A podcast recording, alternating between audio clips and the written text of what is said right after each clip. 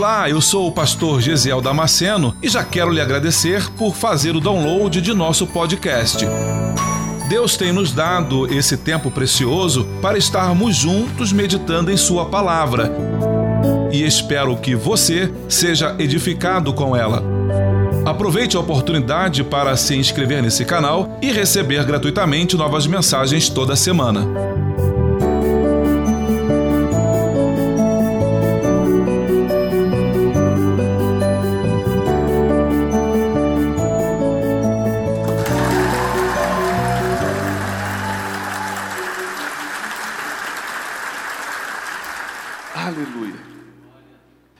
Palavra de Deus para o teu coração nesta noite. O tema da nossa mensagem é Papai quer falar com você. Esse é o tema da nossa mensagem hoje. Papai quer falar com você.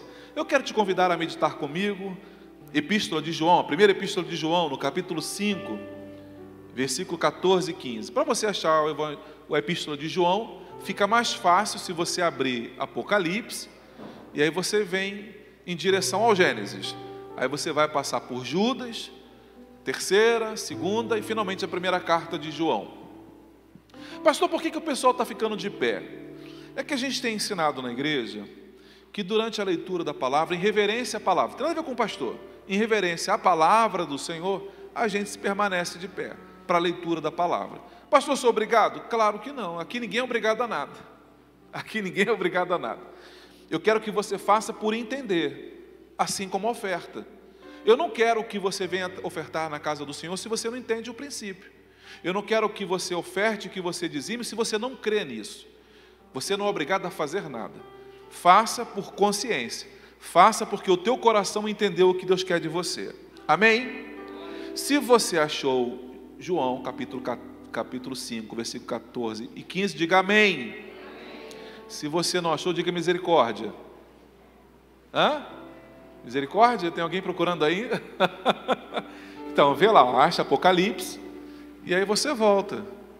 Antes do Apocalipse, o primeiro é Judas, aí depois você tem a terceira epístola, a segunda e finalmente a primeira epístola de João, capítulo 5 e versículo 14 e 15.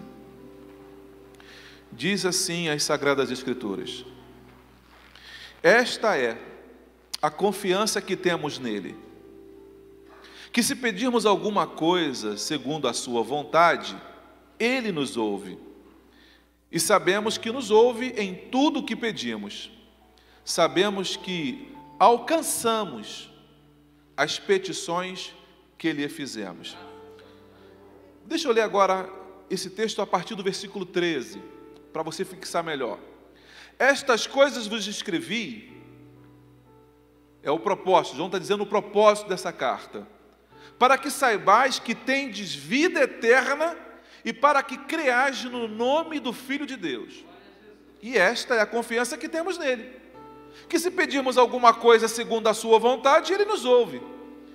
E se sabemos que nos ouve em tudo o que pedimos, sabemos que alcançamos as petições que fizemos. Você pode tomar o teu lugar. Eu, eu quero pensar com você em algumas coisas nesta hora. Primeiro, quem é o autor desta, desta carta e para quem ele escreve essa carta? João, aquele mesmo João que deitava a sua cabeça no peito de Jesus, o dos discípulos de Jesus. João, o discípulo amado. João, ele, ao escrever esta carta, João já está bem avançado na idade.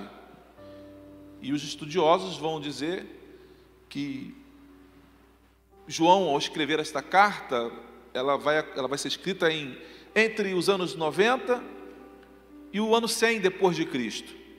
Provavelmente no final desse período, entre os 90 e o ano 100. João já é homem de idade, já está se aproximando do seu, do seu momento final de vida já está caminhando para isso, já viveu muita coisa, já viu muita coisa.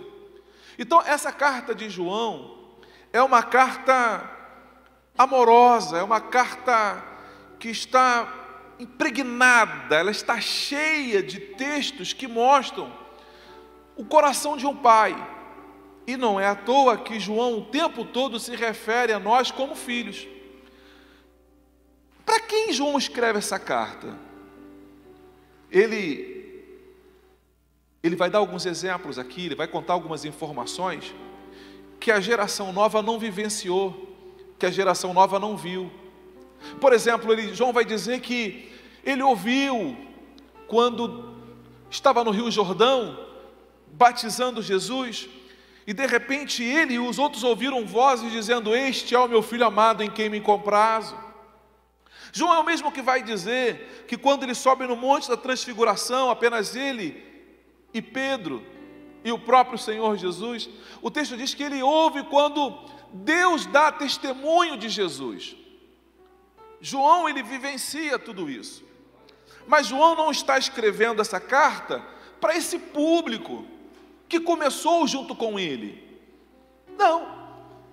João está escrevendo para a terceira, para a segunda e terceira geração da igreja. Foram pessoas que não tiveram esse contato com Jesus, na sua grande maioria. Não, não viram Jesus face a face, não, não experimentaram milagre. Muito provavelmente o pai viveu o milagre, a mãe, o avô conheceu Jesus. Mas João está dizendo: Eu conheci Jesus, eu caminhei com Ele. Eu estou falando para vocês de algo que eu vivenciei. Eu apenas não conhecia Jesus, eu era íntimo dele. João era o discípulo que nós lemos, que é o chamado de o amado.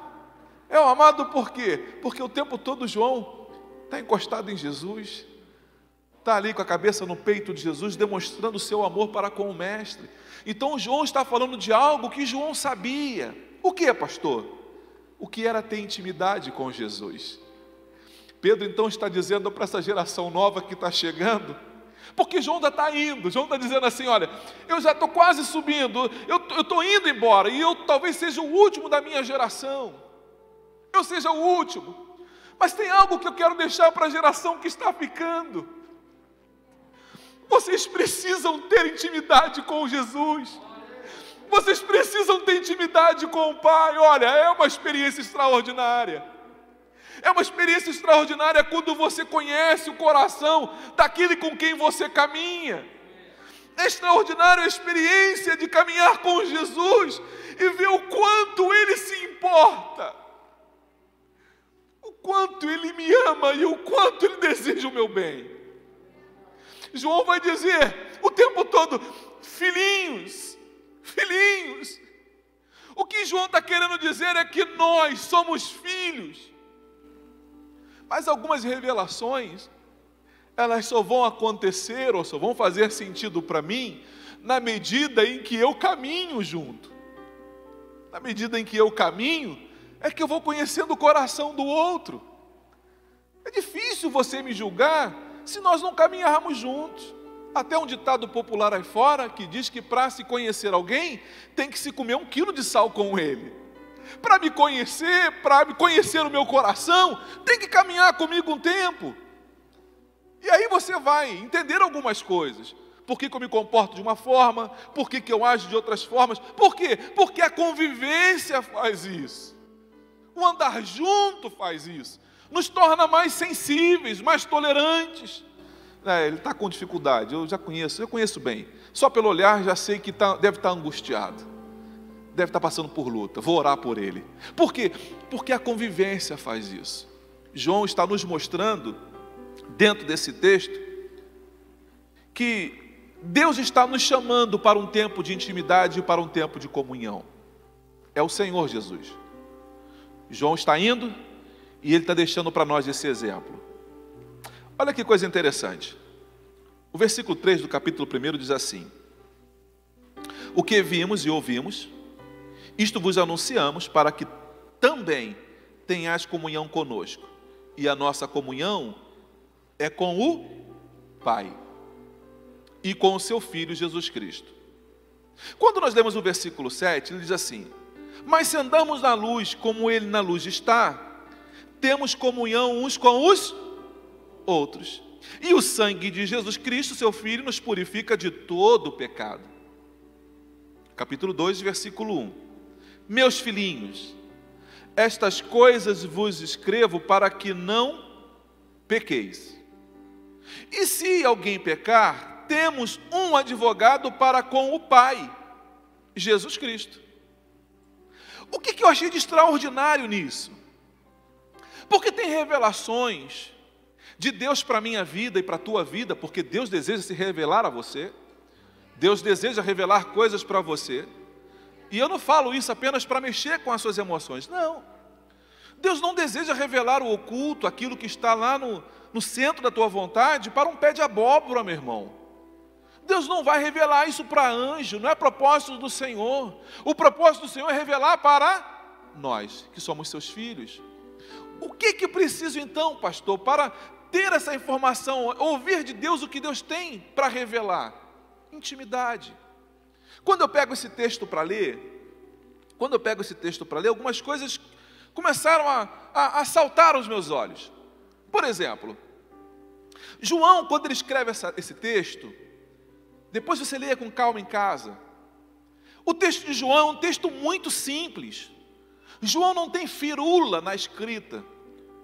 João não tem essa vaidade de colocar termos teológicos difíceis.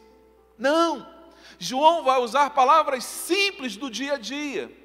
Agora, não confunda essa simplicidade no falar com profundidade na mensagem. João ele é simples na forma de falar, na forma de tratar, mas João é profundo, tanto quanto ele consegue ser simples. Por isso, meu irmão, que o evangelho tem que ser anunciado de forma simples, de forma fácil, que o povo consiga entender e assimilar aquilo que é desejo do coração do Senhor para os seus filhos. Se eu começar a, se eu tivesse esse conhecimento para pregar aqui em latim, do que adiantaria? Do que adiantaria eu pregar aqui em, em, em outro idioma, em acadiano, em hebraico e grego? Do que adiantaria? Do que, que nós seríamos edificados? Então, o desejo do coração do Senhor é falar de forma simples, para que todos nós possamos entender.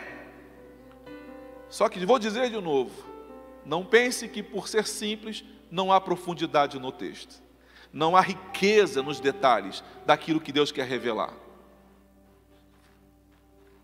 Quando José, quando José, no capítulo 39 de Gênesis, está diante daquela mulher de Potifar, o texto diz que, que José vira para a mulher e fala assim: Por acaso pecaria eu contra Deus?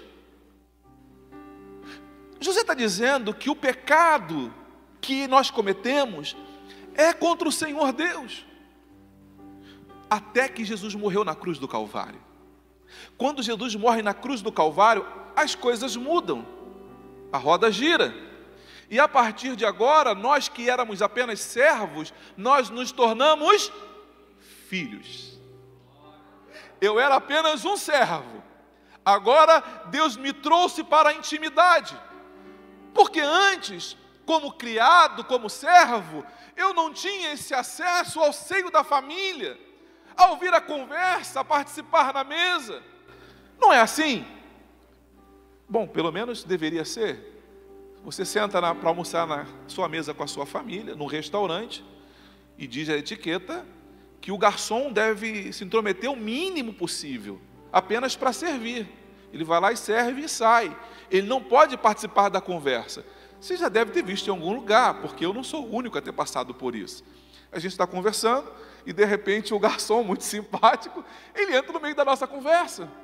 E eu fico olhando para ele, e ele está batendo papo, como se ele fosse um convidado, fosse um da família.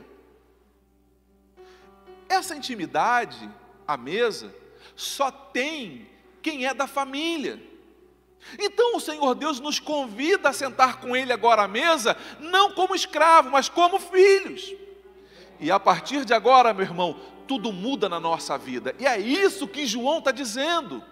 João está dizendo que antes eu era servo, eu não tinha nem direito de sentar na mesa, mas agora, como filho, eu me assento na mesa para comer com ele, e é ali na mesa que o pai começa a revelar aquilo que está no coração dele para mim e para você. Uma das coisas que eu vejo João fazendo aqui é exatamente isso. Porque se José está dizendo que o nosso pecado antes era contra Deus, agora João está dizendo que o meu pecado é contra o Pai. Olha o que João está dizendo no capítulo 2: Meus filhinhos, estas coisas vos escrevo para que não pequeis. Ele não quer que você peque.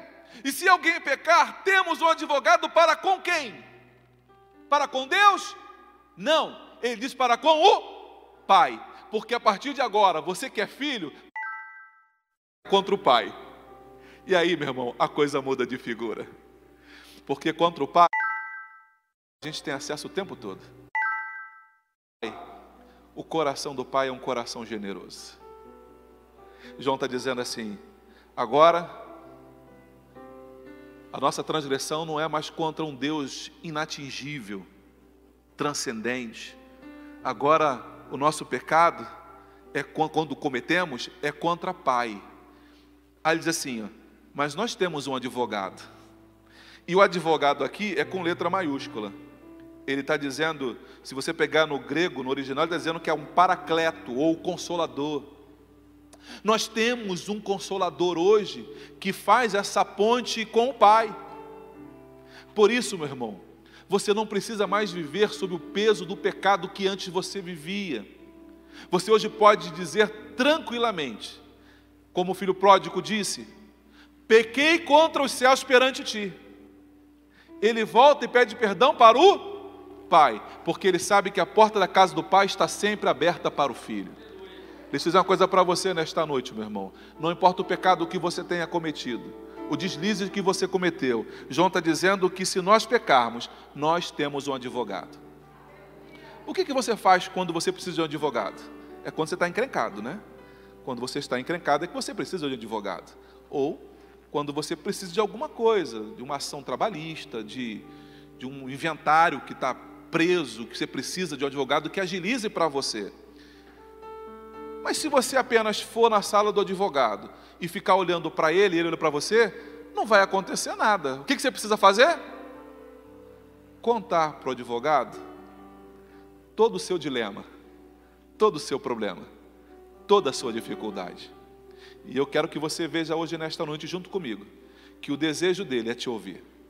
Deus deseja te ouvir, ou melhor, o Pai deseja te ouvir. Pastor, deseja mesmo? Deus tem prazer, Deus quer me ouvir, pastor? Sim, Deus quer te ouvir. Olha que coisa interessante. Se você puder, leia. Salmo capítulo 34, versículo 6 diz assim: Clamou este pobre e o Senhor o ouviu e o salvou de todas as suas angústias. Clamou este pobre, ele está dando testemunho pessoal. Eu clamei e Deus me ouviu. E me ouviu só apenas? Não. Ele ouviu e trouxe solução para o meu clamor. Então Davi está dizendo para mim aqui hoje, se Davi estivesse aqui agora com esse microfone na mão, Davi diria para cada um de vocês: olha, fiquem tranquilos, porque um dia eu e eu não sou melhor do que você. Ele também vai ouvir vocês. Está aqui alguém hoje, nesta noite, que não apenas ouve, mas que ele deseja te ouvir. É o desejo do coração do Pai ouvir o que você tem para dizer. O Salmo capítulo 4, versículo 3 diz assim: O Senhor ouvirá. Quando? Quando eu clamar. Então o que você precisa fazer, meu irmão, é clamar, é falar com Ele. Você verdade de, de saber que Deus deseja te ouvir. Mas não é assim que acontece. Às vezes a gente comete algumas coisas que a gente sabe que entristeceu o Espírito Santo. A gente sabe. No fundo, no fundo, quando a gente faz coisas que desagradam ao Senhor, a gente sabe do que a gente falou, a gente sabe do que a gente fez que entristeceu o Senhor. Aí muitas das vezes a nossa razão fala assim: Não, hoje eu não vou orar, não. Hoje eu não vou orar, não, que estou até com vergonha de orar, porque Vou dar um tempinho, vou orar hoje não. Aí você não ora.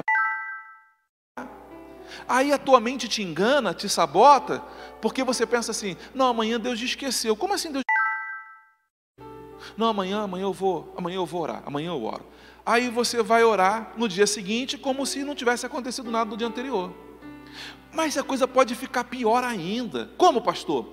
Quando você começa a fazer promessas para Deus do tipo loucas. Como? Senhor, eu prometo que nunca mais eu faço isso, Senhor.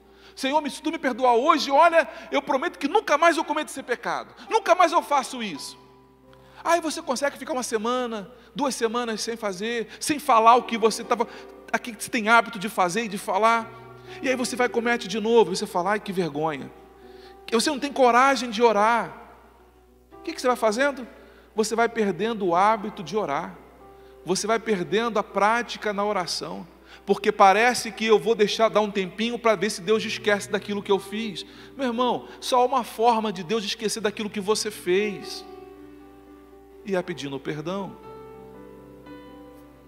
Deus está dizendo para você assim: olha, você vai conversar com o advogado ele fala para você assim: não minta para mim, me fala o problema. É isso? Me conta o que aconteceu. Deixa que eu resolvo isso, não, me conta o que aconteceu. Eu vou te defender, mas eu preciso saber da verdade. Então abra o teu coração para o Senhor, porque eu tenho, conforme João me garante, a certeza de que Ele não vai me julgar pelaquilo que eu vou dizer, porque Ele sabe que nós somos pecadores. Mas Ele está dizendo: Mas eu sou um Pai amoroso que desejo perdoar vocês. Na medida que você peca, e João vai dizer: Não pequem, eu quero te incentivar a não pecar. Mas se isso acontecer, não coloque barreiras no caminho de acesso ao Pai você mesmo. Não seja você o que vai colocar barreiras e impedimentos para que aconteça essa relação com o Pai. Salmos 17, versículo 6 diz assim: Eu te invoquei, ó Deus, pois me queres ouvir. Inclina para mim os teus ouvidos e escuta as minhas palavras. Salmo 18, versículo 6 fala: Na angústia invoquei ao Senhor e clamei ao meu Deus. Desde o seu templo ouviu a minha voz e aos seus ouvidos chegou o meu clamor perante a sua face.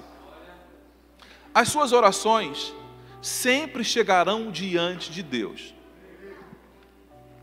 Antigamente, nós tínhamos o hábito de mandar cartas. E eu mandei algumas cartas. E a gente, até quando mandava carta para a namorada, né? A gente despejava o perfume na carta, achando que a carta ia chegar cheirosa lá no outro lado do destinatário, né? A gente pss, pss, dava uma borrifadinha, botava um pouquinho, e a gente mandava a carta. Mas às vezes passava uma, duas, três semanas e a carta voltava. Aí tinha um carimbão do ver, vermelho do correio dizendo assim: endereço insuficiente. Destinatário não estava para receber. A tua carta voltava. Porque ou o endereço está incompleto, ou porque a, pessoa não estava lá para receber. Mas na oração não funciona assim. Todas as vezes que você ora, a carta chega na mão do Senhor. A oração chega na mão dele. E sabe, irmãos, o bom do Senhor é que uma das coisas que tornam o Senhor maravilhoso, extraordinário, é que Deus não pega a nossa carta, às vezes, como alguns empresários pegam um currículo e vão empilhando no lugar. Não, Deus não pega a tua carta. Você imagina assim, né? O anjo chegando lá, Deus, mais uma carta aqui, ó. Mais uma carta aqui, agora a carta do Gesiel. De quem? Gesiel? Dá aqui essa cartinha. Deixa ali, depois, depois eu leio. Não, meu irmão. Deus é aquele pai, deixa eu parafrasear isso. Deus é aquele pai que está assim, ó, olhando para a rua, para poder esperar a carta chegar. Essa geração mais nova não teve essa experiência de que quando você fazia um pedido, mandava uma carta, e você ficava o tempo todo na caixinha do correio para ver se a correspondência chegou, se chegou a resposta do que você pediu. Deus está mais ou menos assim, parafraseando, para que você entenda. Deus está assim, desejoso de te ouvir, desejoso de olhar tua carta e falar: oh, o meu filho escreveu para mim. Como é que eu escrevo hoje, pastor? Como é que eu escrevo? Ou de joelhos na minha casa, ou dirigindo o meu carro, ou tomando o meu banho, ou andando na rua, ou pescando, ou trabalhando, mas isso não é impedimento para eu falar com Ele. Quando eu estou no meu trabalho do dia a dia, e eu estou falando, Senhor, eu estou conversando com Ele. Tem gente que acha que só pode orar se for dentro de casa. Aí você acaba perdendo tantas coisas maravilhosas, tantas oportunidades extraordinárias de orar, por exemplo, à beira de uma praia. Deus, eu quero te agradecer por esse lugar extraordinário que tu fizestes. Olha que lugar, que oportunidade extraordinária para falar com o Pai. Então aproveite, meu irmão, cada momento, cada lugar que você está, cada viagem que você fizer, lá no avião, a sete mil, oito mil pés de altura, você olhar e falar: Ah, Senhor, tu és bom, Pai. Tu és bom, como as coisas são pequenininhas lá embaixo, como olhando daqui de cima não dá para enxergar nada, mas mesmo assim o Senhor do céu me enxerga aqui dentro, e eu não passo desapercebido ao teu olhar. Sabe, irmão, a gente precisa começar a aproveitar melhor o nosso tempo. Eu fico pensando, se não era isso que João estava querendo dizer. Ah, se eu pudesse voltar no tempo, eu ia aproveitar melhor Jesus. Ah, eu ia aproveitar melhor o Mestre. Eu caminhei com ele três anos e meio. Podia ter perguntado tanta coisa bacana, tanta coisa inteligente para Jesus. E eu fiquei discutindo quem é que ia sentar à direita, quem é que ia sentar à esquerda. Eu perdi tempo com coisa tão tola, tão pobre, tão pequena. Se eu pudesse voltar no tempo, eu aproveitaria melhor o meu tempo com o Senhor. Sabe, irmãos, essa semana eu estava aqui na igreja com o pastor Diego, e aí ele me falou, pastor, você está sabendo de que morreu um rapaz aqui da igreja? Eu falei, não, não estou sabendo. Ele falou, pastor, o, o Rafael, pastor, é, o nosso do GDC aqui dos jovens. Ô, oh, pastor, agora de manhã ele caiu com a moto e o caminhão passou por cima dele. Eu falei, vamos na casa da esposa, vamos lá na casa da família para poder orar por eles. Pegamos o carro, eu e o pastor Diego, e fomos na casa deles. Ah, irmãos, que, que cena, que tragédia, que dor, que angústia, que angústia, que angústia. Mas a Bíblia diz que é melhor estar numa casa onde há luto do que numa casa onde há festa. Porque na casa onde há luto eu paro para refletir na brevidade da vida na casa onde há luto, eu paro para perceber como a vida é rápida, como a vida é passageira, como a vida é tão cruel se eu não souber aproveitar. Já parou para pensar hoje? Quanto tempo nós temos perdido com bobeiras, com, com briguinhas infantis, com discussões tolas, que não acrescentam e que não agregam e é por essa razão que o apóstolo vai escrever sobre comunhão. Ele fala que a nossa comunhão é com o Pai.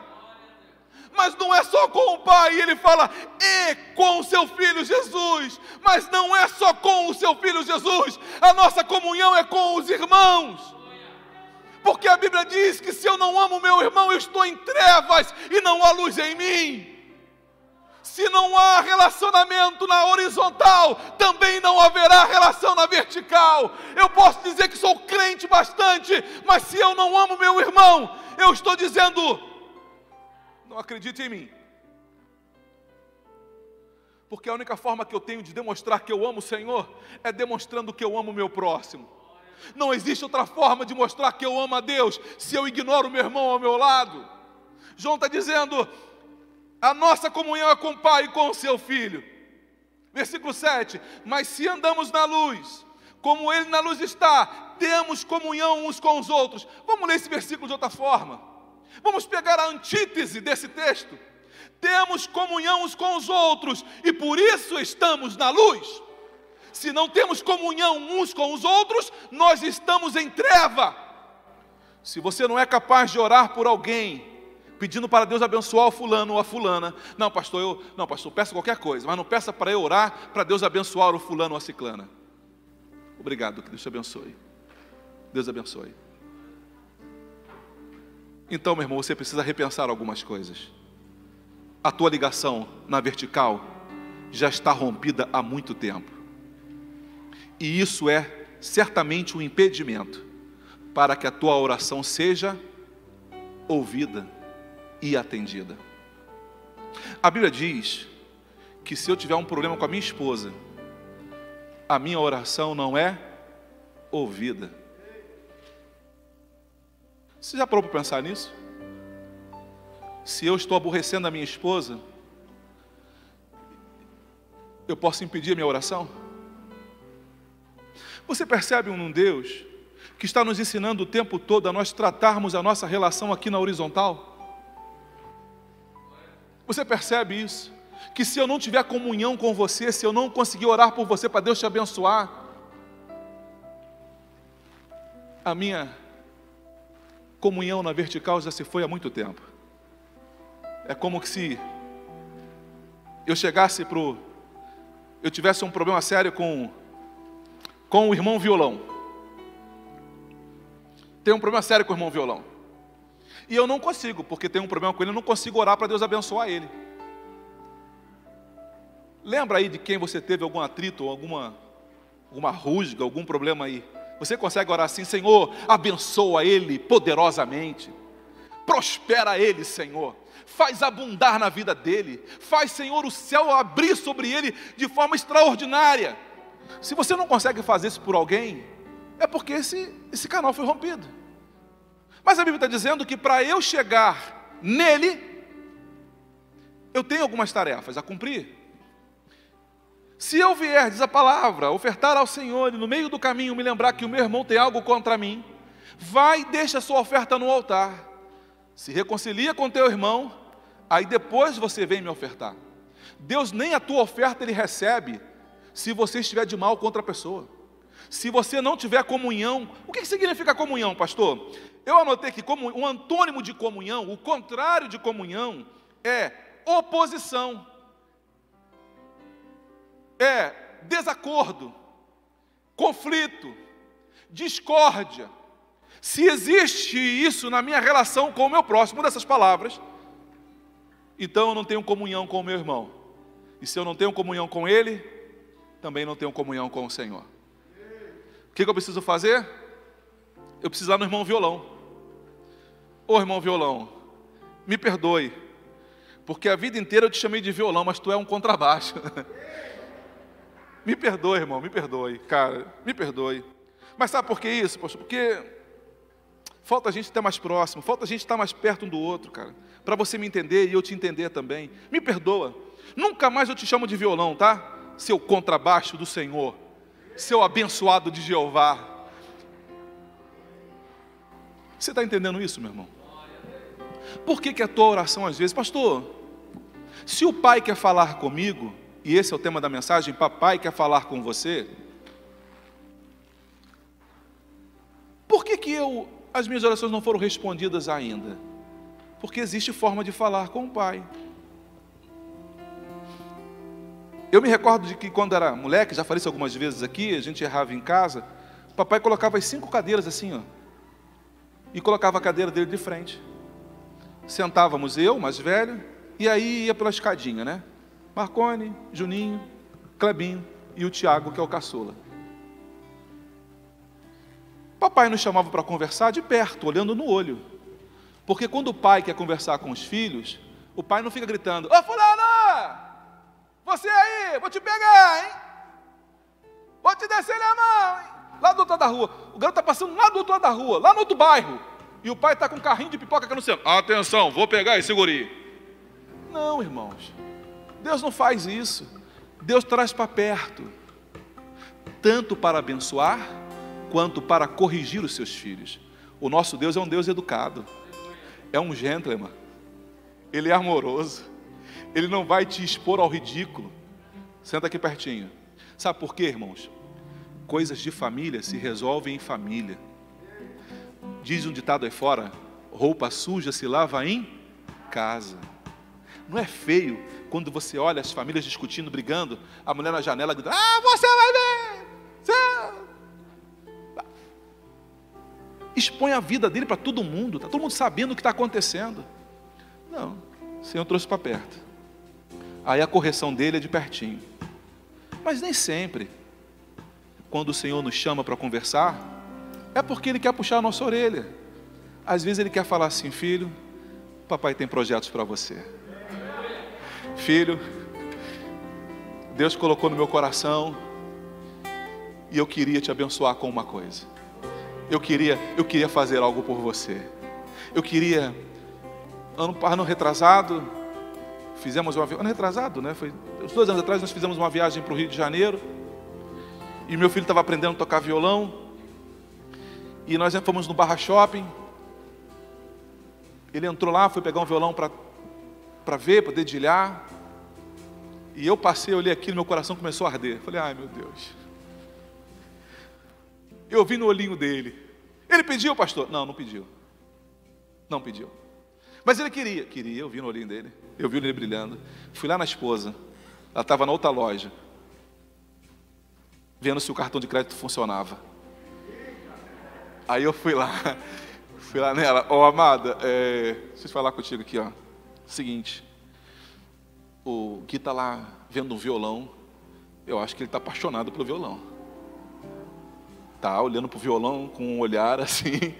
Eu acho que ele quer casar, acho que ele vai dar casamento. Ele pediu, não, não, você conhece, o Guilherme não pede. Vamos lá. Aí ela foi, olhou o violão. Chamamos o vendedor. Quanto é?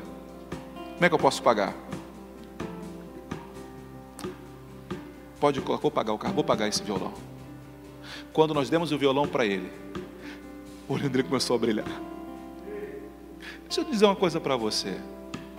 Você acha que eu sou melhor do que Deus? Você acha que se eu, como pai, desejo agradar o coração do meu filho, você acha que Deus não tem o mesmo interesse em agradar você?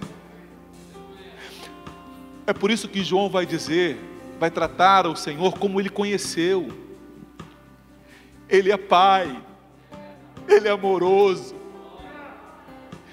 E o maior desejo do coração do pai é que você entenda que tudo que é dele é também teu tudo que Ele tem é teu e está à tua disposição. Eu não preciso viver mendigando, eu não preciso viver com a mão estendida pedindo a A ou a B. Eu basto falar com Ele do meu jeito, do meu modo, que Ele está ouvindo. E Ele não apenas está ouvindo, mas Ele deseja ardentemente te ouvir. Oh, meu irmão, eu, um homem com tantas falhas, tão limitado nos meus recursos, tão limitado. Mas se eu consigo pensar em coisas boas para o meu filho, a palavra diz assim: Eu, Senhor, sei os planos que tenho a vosso respeito, para vos dar bem e não mal. A Bíblia diz que a vontade do Senhor é boa, perfeita e agradável. Deus tem coisas extraordinárias para você, meu irmão. O desejo do coração do Senhor não é que você viva por aí pedindo a ou a B, não, meu querido. O desejo do coração do Senhor é que você tenha para dar para A ou para B, que você tenha para distribuir, que você mostre para eles como é o seu pai, como é o meu pai, generoso. O meu pai é amoroso, o meu pai é generoso, e é isso que Deus deseja fazer com você. João está nos chamando para um momento de intimidade. Um momento de intimidade na relação do pai e o filho, através da oração e através da palavra. Se você deseja ter mais intimidade com o Senhor, o primeiro caminho é o caminho da palavra. Você tem que aprender a ler a palavra. Você já parou para pensar quanto tempo você gasta durante a semana com o Instagram? Quantas horas por dia você passa diante do Instagram? Faça um contrassenso. Quanto tempo você passa diante da Bíblia? Ah, pastor, é que dá um sono. Será que isso é à toa? Será que isso é à toa? Quanto tempo você gasta por dia, por semana de oração? E não estou dizendo apenas o momento do joelho na cama, não, porque está contando também. Mas quando você está lavando uma louça, quando você está lavando o teu carro, e você fala: Senhor, tu és bom, tu és maravilhoso. Isso é oração. Está trocando lá uma vela de um carro, mas está lá apertando, está lá trocando. Senhor, tu és maravilhoso, Senhor. Troca as velas em mim que estão tá com defeito também, Senhor. Já vai trocando as minhas velas, Senhor. Vai trocando aqui o fio que desencapou. Deus vai ajustando a minha vida. Vai conversando com o Senhor, porque Ele vai tratando em você. O que, que você precisa que Deus faça por ti? O que, que você precisa que Deus realize na tua vida? Nós temos um advogado para com o Pai. Mas o primeiro propósito do Senhor é que você se aproxime. O segundo é que você conheça a sua vontade. Mas para conhecer a vontade, você tem que caminhar com Ele. Quem é pai aqui sabe do que eu vou dizer. Às vezes, eu queria pedir alguma coisa para o meu pai ou para minha mãe, mas eu sabia que ele não ia atender, porque eu conhecia, eu convivia com meu pai, convivia com a minha mãe. Não é assim às vezes? O teu filho quer pedir alguma coisa, mas ele sabe que você vai dizer não. Aí ele fica te rodeando, né? É, aí ele lava uma louça, aí ele faz um serviço. Mãe, quer mais alguma coisa? Mãe, quer mais alguma coisa? Não faz isso no dia a dia. Mas, mãe, quer? Hum, hum. Ó, oh, mãe, já, já até arrumei a cama, ela está arrumadinha a cama. Hum, hum. Mãe, deixa comigo que a louça do almoço é por minha conta. Hum, hum, hum. A gente já conhece o coração do pai. A gente, quando queria ir para a casa de um tio, passar as férias, conhecendo o coração do pai, meu pai ia dizer não. Eu pedindo, meu pai ia falar não. Minha mãe ia falar não. Um não bem retumbante. Não. Não vai. Que, que eu fazia? Eu falava assim: O André, fala lá com a minha mãe, cara. Que se você pedir, ela deixa. Se você pedir, minha mãe deixa. Se você pedir, se eu pedir, minha mãe fala não. Mas se você pedir, aí eu ficava rodeando, né? Aí lá vinha o André. Ô tia Selma, oi Dezinho, sobrinho querido. Então, tia, você sabe que a gente está de férias, né? Aí ela, seis, ó, leva para mim. Ah. Se fosse hoje, diria, né? O golpe está aí, cai quem quer. Ah. Então, tia, a gente está de férias. O Ziel também está de férias, Conin está de férias. Poxa, deixa eles lá para casa, tia. Não vai dar trabalho. Não, André, vai dar trabalho para tua mãe. Não, tia, não dá trabalho, não. Até a gente ajuda lá em casa em tudo, ajuda coisa nenhuma. A gente ajuda lá em casa, tia, vai ser bênção. Só uma semaninha, tia. Uma semana é muita coisa. Opa, então quer dizer que ela vai deixar. Não, não, três, quatro dias. Depois a gente liga dizendo que vai demorar um pouquinho mais.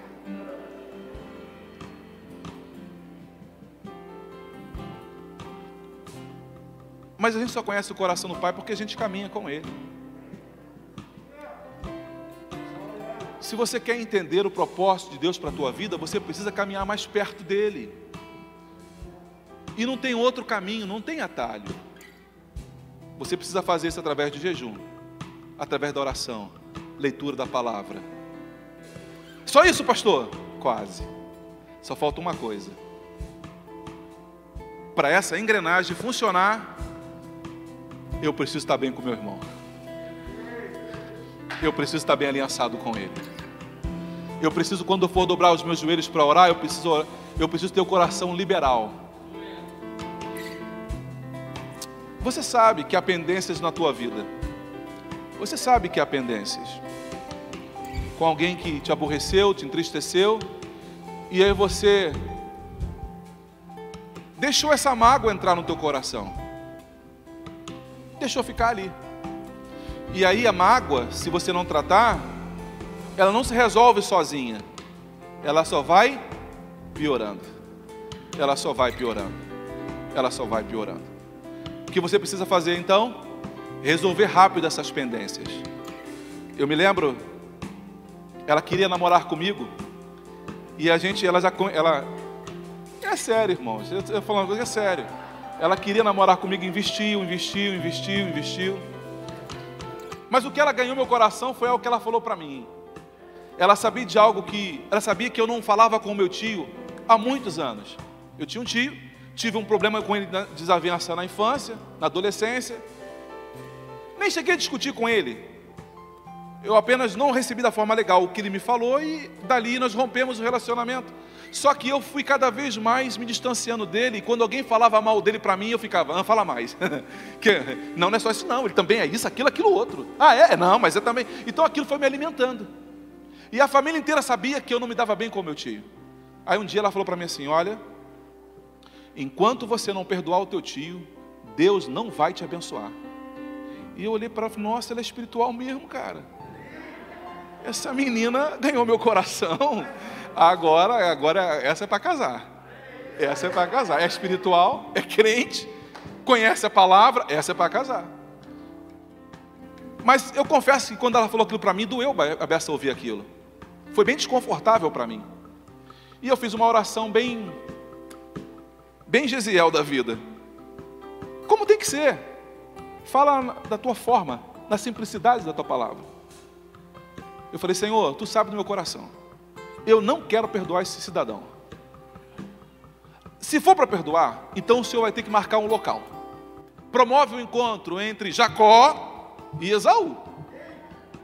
Que o Jacózinho sou eu. O Jacó sou eu. Esaú é ele. Marca um encontro. E se o Senhor trouxer ele aqui na minha casa, na casa da minha avó, aí eu peço perdão para ele. Diga comigo, Deus ouve.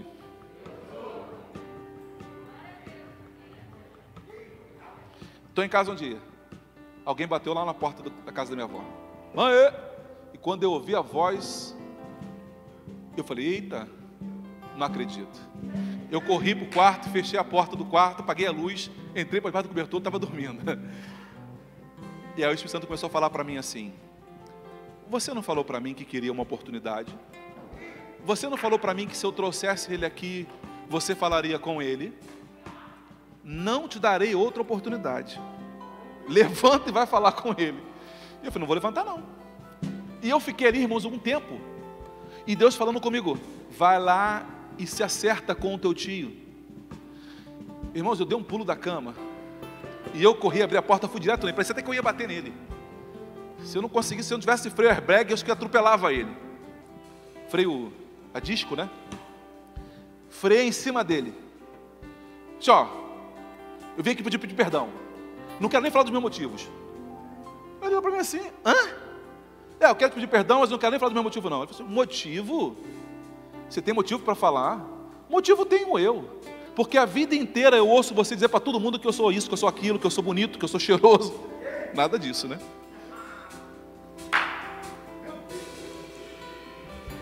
Aí minha avó nos abraçou e falou assim: Filhos, perdão não é dessa forma.